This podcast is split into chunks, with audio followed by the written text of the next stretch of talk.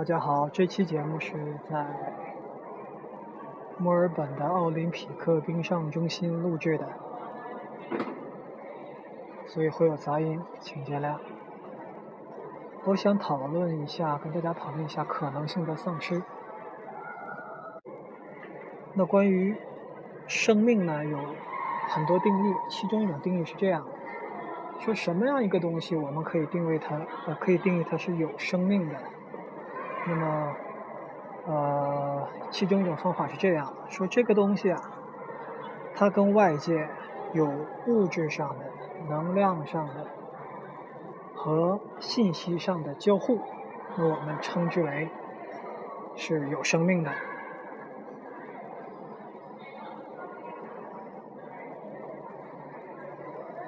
那么，当我们谈到生命力，或者谈到一个人的生命的质量，那往往这三个指标都要比较强。比较说，比如说我们说小孩子，这个小孩子新陈代谢很快，实际上就是说他的物质和能量跟外界的交互很快。说一个人影响了世界，说这个。乔布斯说：“这个马丁·路德·金说奥巴马啊，说他们影响了世界。实际上就是他，就他所他的行为，他的言语，以信息的形式，跟这个世界产生了大量的交互，进而带动了更多的能量和物质的交换。”那么什么东西是死的呢？那就相反了，说这个不再喘气了，不再吃东西了，说不再跟外界有信息交互了。当我们失去亲人的时候，我们实际上我们所痛惜的是跟他的各种交互已经停止了。说我再也看不见他了。我再也听不到他了，他再也不能够向我微笑了。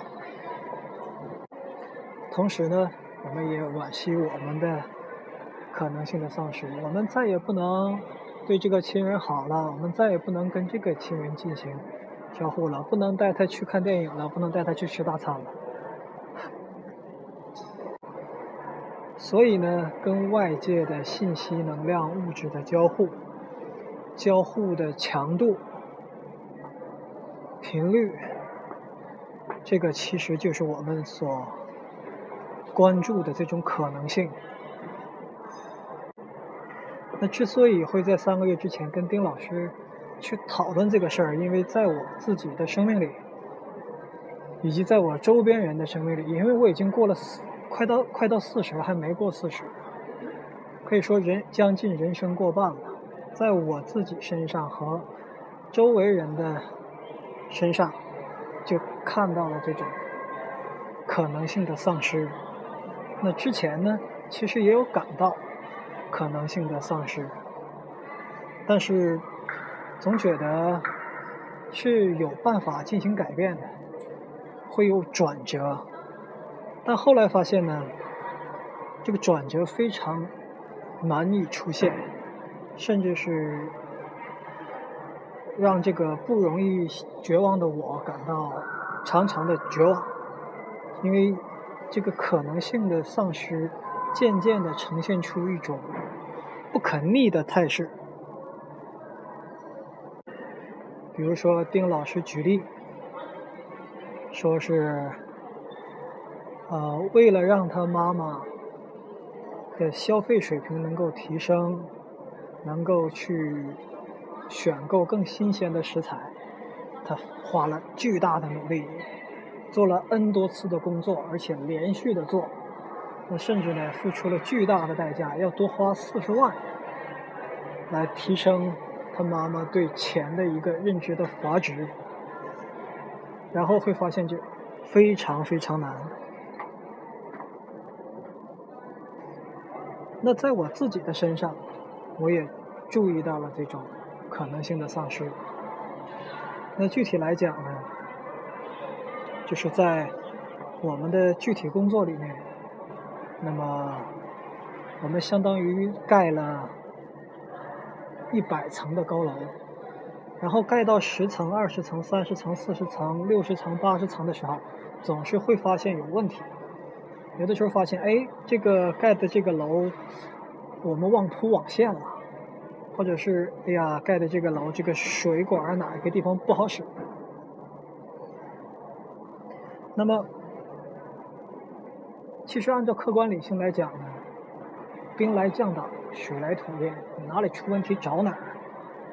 但是因为这个楼的最底层那个地基是我打的，具体来讲呢。只是算法的基础是我设的，所以每当出现问题的时候，我的表现都是我会返回到地下室里，返回到地基里去翻问题。你会发现，这种行为在很多人的身上都会出现，因为当人们遇到问题的时候，他就会先去寻找那种。他感觉有确定性的东西，就好像这个我们都坐公车、坐地铁，那上面有那个把手，那把手我们不扶着把手，能不能到终点？一样能到，一样也不会摔。但是在加速、减速、起车、这个刹车的时候啊，在在转弯的时候，在有人这个来回走动的时候，我们可能会。意识的或者下意识的去拉这个把手。那么，当我的工作上遇到问题的时候，我就我我的表现就会变成不断的去回地下室去找我那层的问题。那实际上就是说，在解决这个问题这件具体事情上，我的可能性已经被削减。被自己削减了。那么，当自己和自己身边的人的可能性需在不断的、以不可逆的、以不可逆的这种趋势在加速的递减的时候，这个感觉是让人很绝望的。不仅你理想中的很多事情，你觉得。哦，永远实现不了了。你还会觉得这个生活在变得越来越窄，具体会表现在你的食谱变得越来越窄，你可以做的事情越来越窄，你可以获得快感的来源越来越窄，你所可能取得的的成就也越来越窄。你所跟外界要产生的能量、物质和信息的交互都在变得越来越少，这就是奔死的方向去的呀。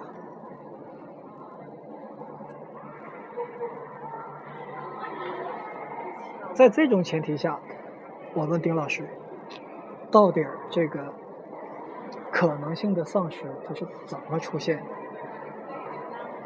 或者说，衰败是怎么出现？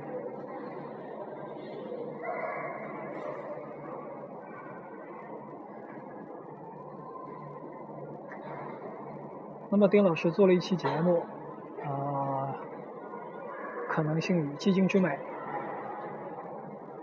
听了之后我也很受启发，然后今天在群里呢，大家也讨论的时候，我就又引发了我的灵感。我觉得我应该已经找到了这种可能性的丧失的比较底层的原因，在大脑层面的原因。我们之前在大脑杀毒里曾经提过，人脑有很有几个机制，这些机制呢，它是有偏向性的。那这些偏向性呢，是帮助我们在漫长的进化中生存下来。但是呢，因为事过境迁，现在的社会已经有所变化，这些偏向性不仅不能够继续的帮助我们，甚至变成了可以被。一些人和组织利用的机制，而这个偏向性呢，不管别人利用不利用，它都存在。比如说，我们身上的这个“一年被蛇咬，十年怕井绳”的这种机制，比如说，我们对痛苦的感受会大于快乐感受的机制；比如说，我们短期、呃近期发生的事情对我们的影响会大于远期发生的事情对我们的影响，这样的偏差，这种偏差，因为这种偏差的存在，那导致我们在对外界信息处理的过程中会出现很多很多的问题。比如说，因为我们曾经被蛇咬过，所以在看到绳的时候，就会把绳当成蛇。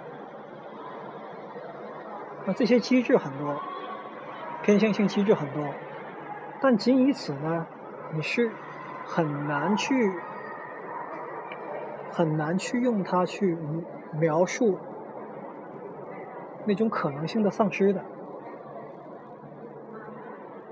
因为如果可能性，如果如果有偏向性机制，我们大家又指出了，你这里脑子里有个偏向性机制，就好像我们知道一个机器，这个机器我们知道哪里坏了，然后我们把这个地方修好了，那么还可以继续用吗？你的手机用的越来越久，装的软件越来越多，垃圾越来越多，然后我们知道了是垃圾多，我们把它复原重装一下，它会变快。但是你在人的身上却看不到这一点，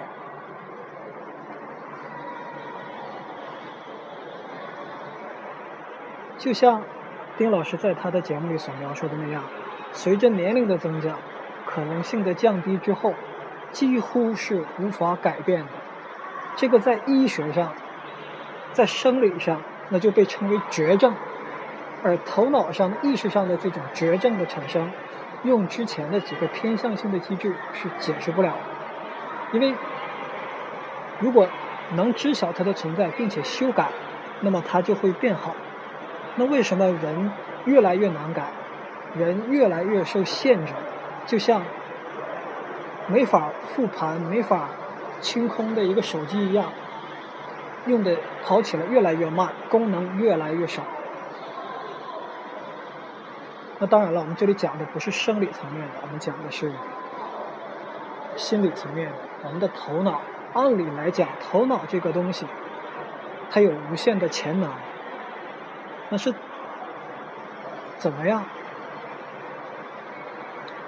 在这种无限潜能上的东西生出了这种绝症一样的东西，限制了我们的可能性，限制了我们生活的质量。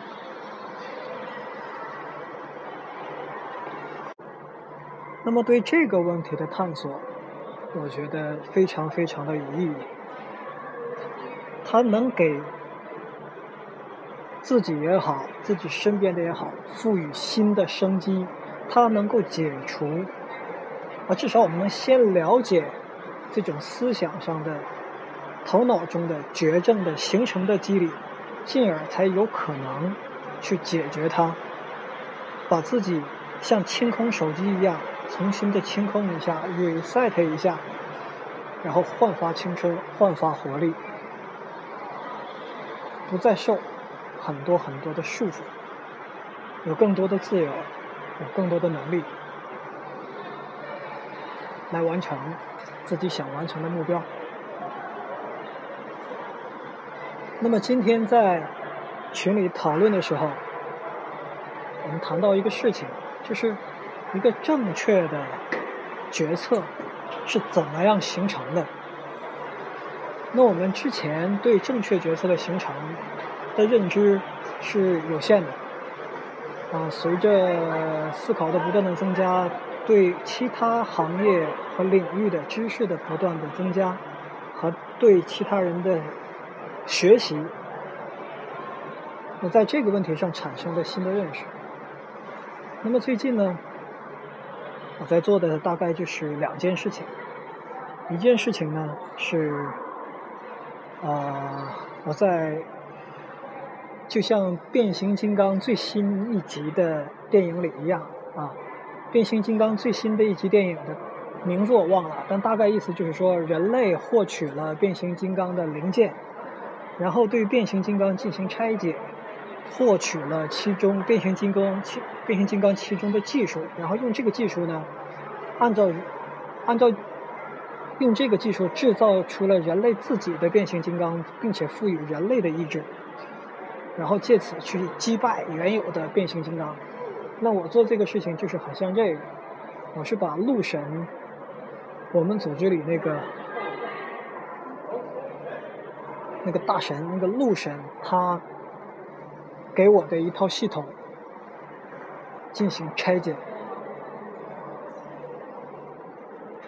因为鹿神，我们现在分工有有有有有不同的分工，那么需要我，在在我们全局的利益上来讲，需要我掌握这种变形金刚的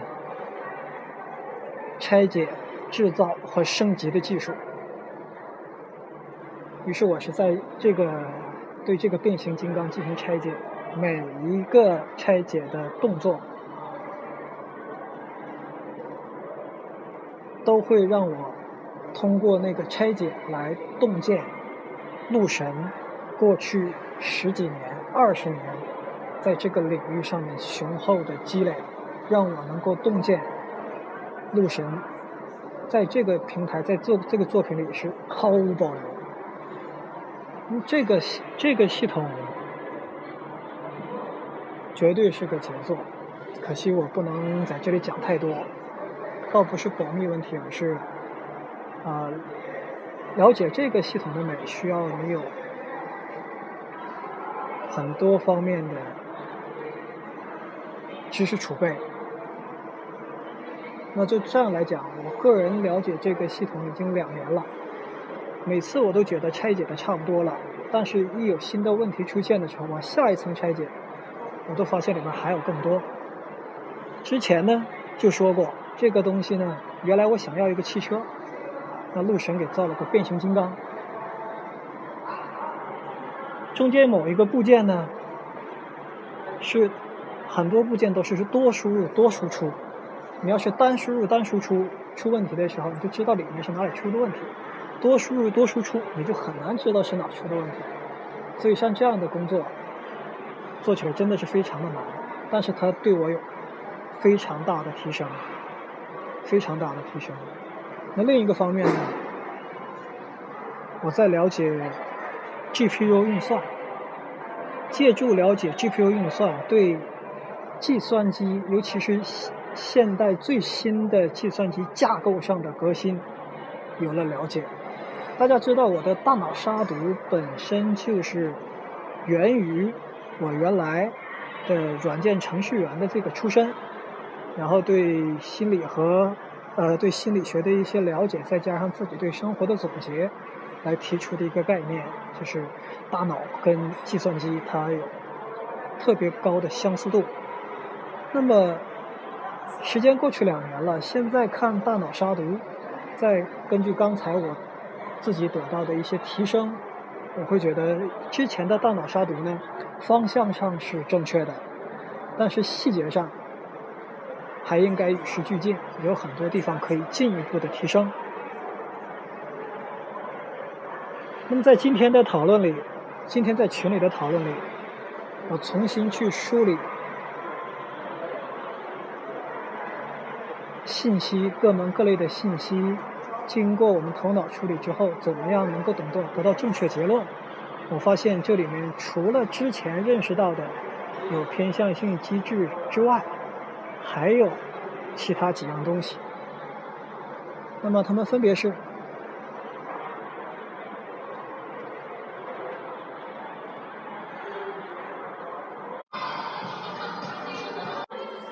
我先保存一下吧，节目已经丢过一次了，刚才差点又丢了，你试试看能不能存在，看起来还是 OK 的。那么这件事往后是怎么检验的呢？实际上它很难得到检验。为什么呢？就是个胆固醇，在其他食物里有没有他不知道，自己摄入多少胆固醇不知道，胆固醇的种类和功能他不知道，然后自己又不只吃一种东西，所以自己的身体健康状况是由他不同的食品的摄入。才构成了其中一个因素，还有遗传因素，包括他所处的其他环境因素，影响他的身体状况。所以这个事儿后来就变成了一个无法去评辨对错的东西。对他来讲，不吃猪爪对他到底是好还是不好，他不知道，他并不真的知道。那么这种未被验证的东西，会不会进入记忆库呢？会的，因为之前有一步确认，就说有人说这个东西好像是对的。它就进记忆库了，只要没有明确的说它是错的，它会一直在记忆库存在，并标记为正确。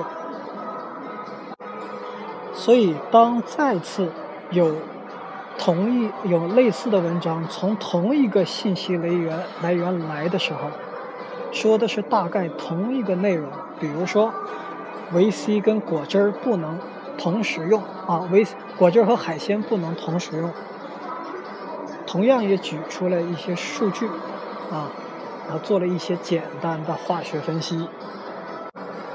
那么他就会之因为之前接受了关于胆固醇的认知而继续接受这个认知。下次再遇上所谓的北京大学谁谁谁说什么什么事儿，他就不断的照单全收。那么这个时候来个小插曲。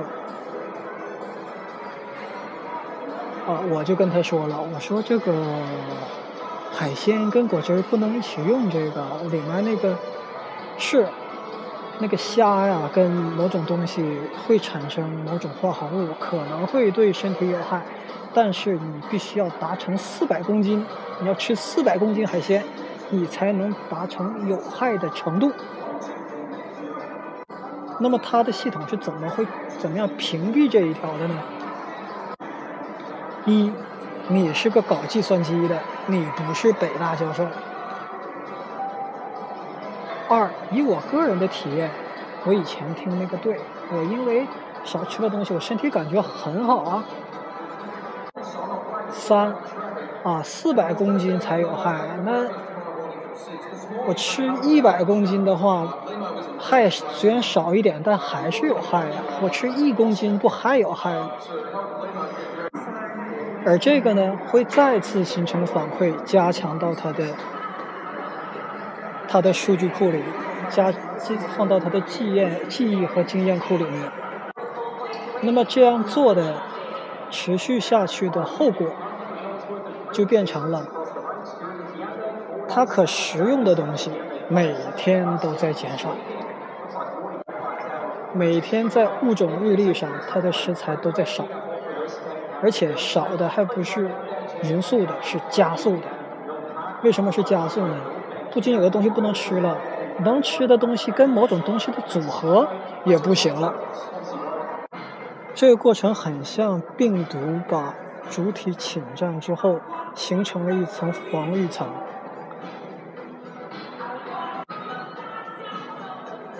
那么之后就是看什么都不能吃，实在得吃。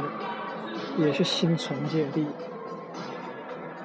一个本身没什么毛病的人，就这样被这些假信息给忽悠瘸了。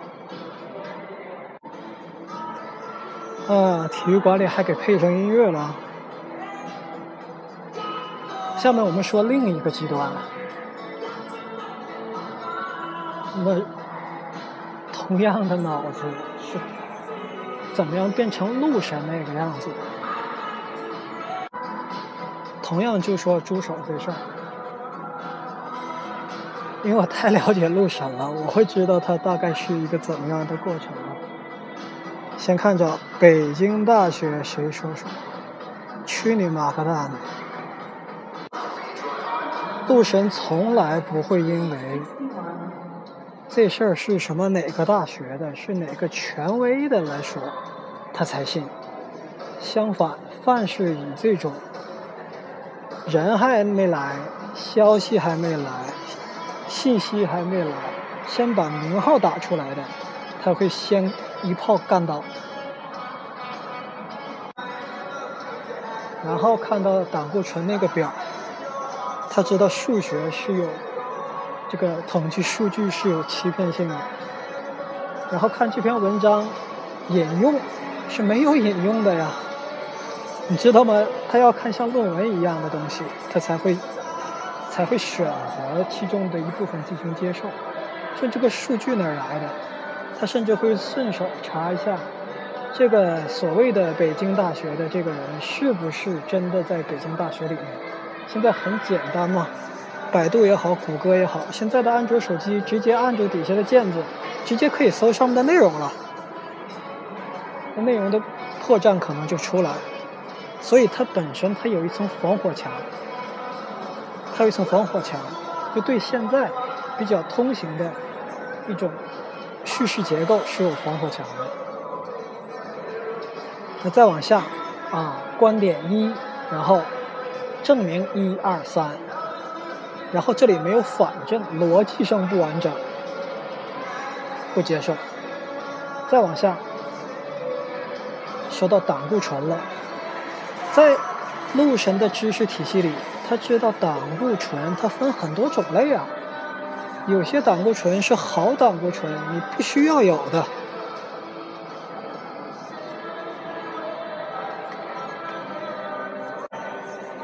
那我之前曾经提过一种经典的骗人的文章的结构，就是先出论点，然后找三个或者三个以上的证据来支撑这个论点。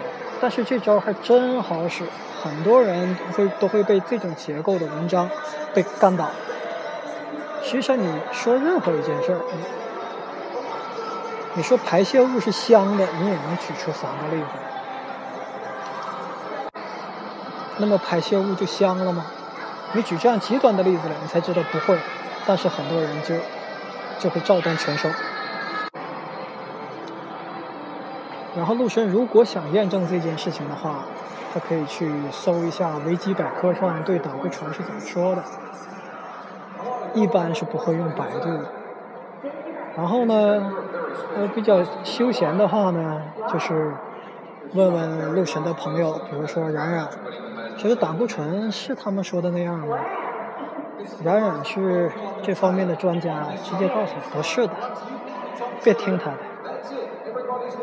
好吧，这一条伪信息到这儿就被陆神扔进了垃圾桶里了。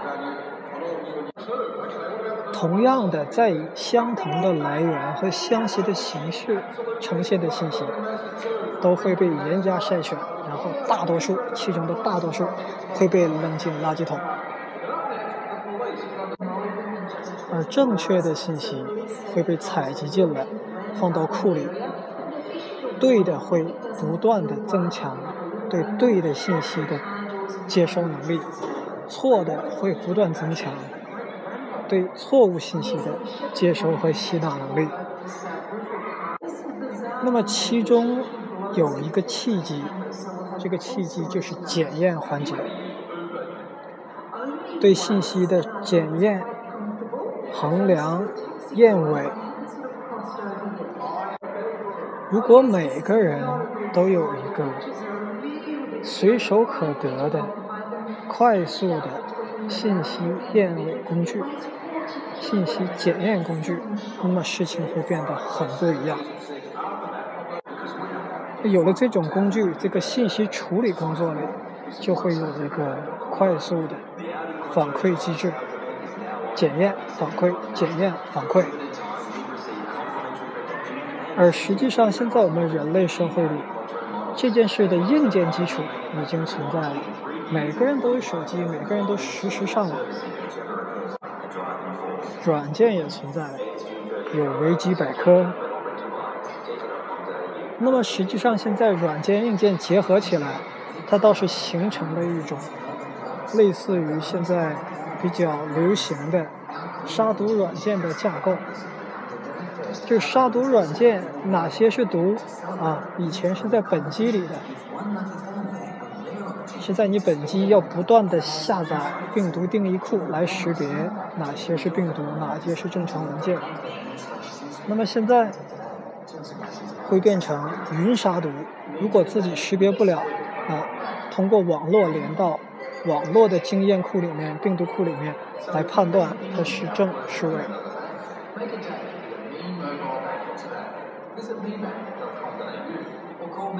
而现在，维基百科加手机加谷歌，它可以构成这样一个东西，加知乎啊，都是我们可以迅速的对某些信息进行检验。除了对信息进行检验之外，还可以对我们的一个判断的结果进行快速的检验。那么之前的节目我曾经就说过了。我之所以会有一些大家比较认可的内容产生出来，其不可忽视的一个原因就是，我在十年以前就掌握了像 TradeStation 这样的软件，它可以让我快速的知道我的一个假设，无论是在算法上，还是策略上，还在理念上的一个假设，在。过去十年、二十年、三十年，在过去的股市、期货市场、这个外汇市场以及所有指数上，这种复杂数据上，它的表现是怎么样的？别人通过十年、十五年，我通过几分钟可以或快速的验尾。当然了，多数情况下，我得到的都是自己是错的信号。那当你知道错了，你才有可能不再停留在错误的路线上，继续前进。而在我们实际的工作的过程中，我们真正的遇到过的几次危机，几次危机，比如说一四年的年末遇到一次危机，比如说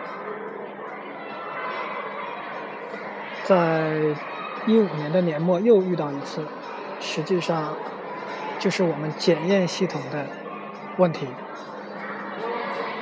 检验系统本身并没有问题，但检验系统它有它的使用局限。你只有在某种情况下，比如说你这个东西只有在地球上使用，它这个读数才是对的。那我把它放到月球上使用，它就错了。所以在错误的使用的情况下，我们的检验系统给出了错误的数据。而且长达一年、两年，也就是说，我们之前盖楼用的尺子是偏的，盖起这楼来，楼层高了，你才发现歪了。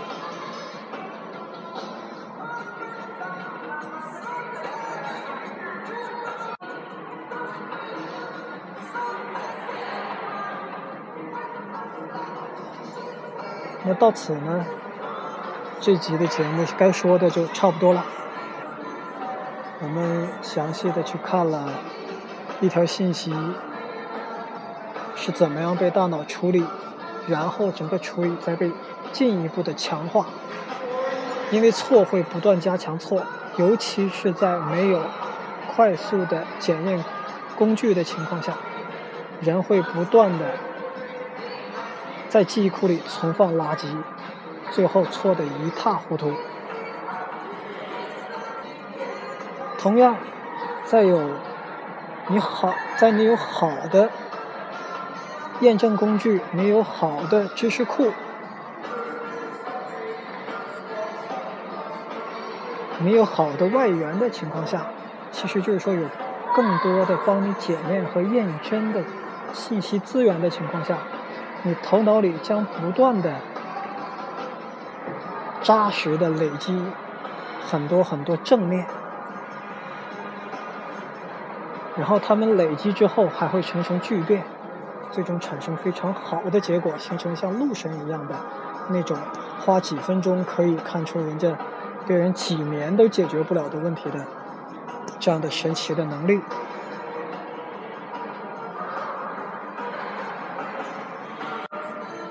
那么至此，我们也。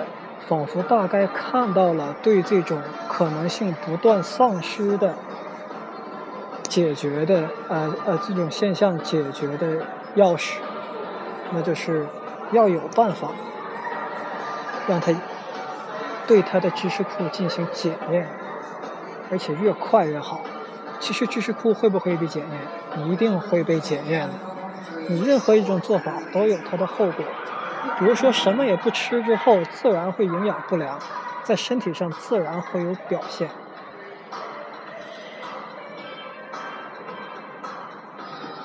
但是，当这个结果来的太晚，频率太长，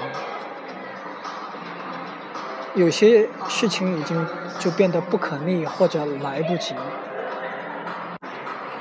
节目最后呢，再附加一句：其实，并不是每个人都需要有一个超级理性的头脑，但我相信，有一个理性的头脑。至少你不会被忽悠瘸了。我们下期节目见。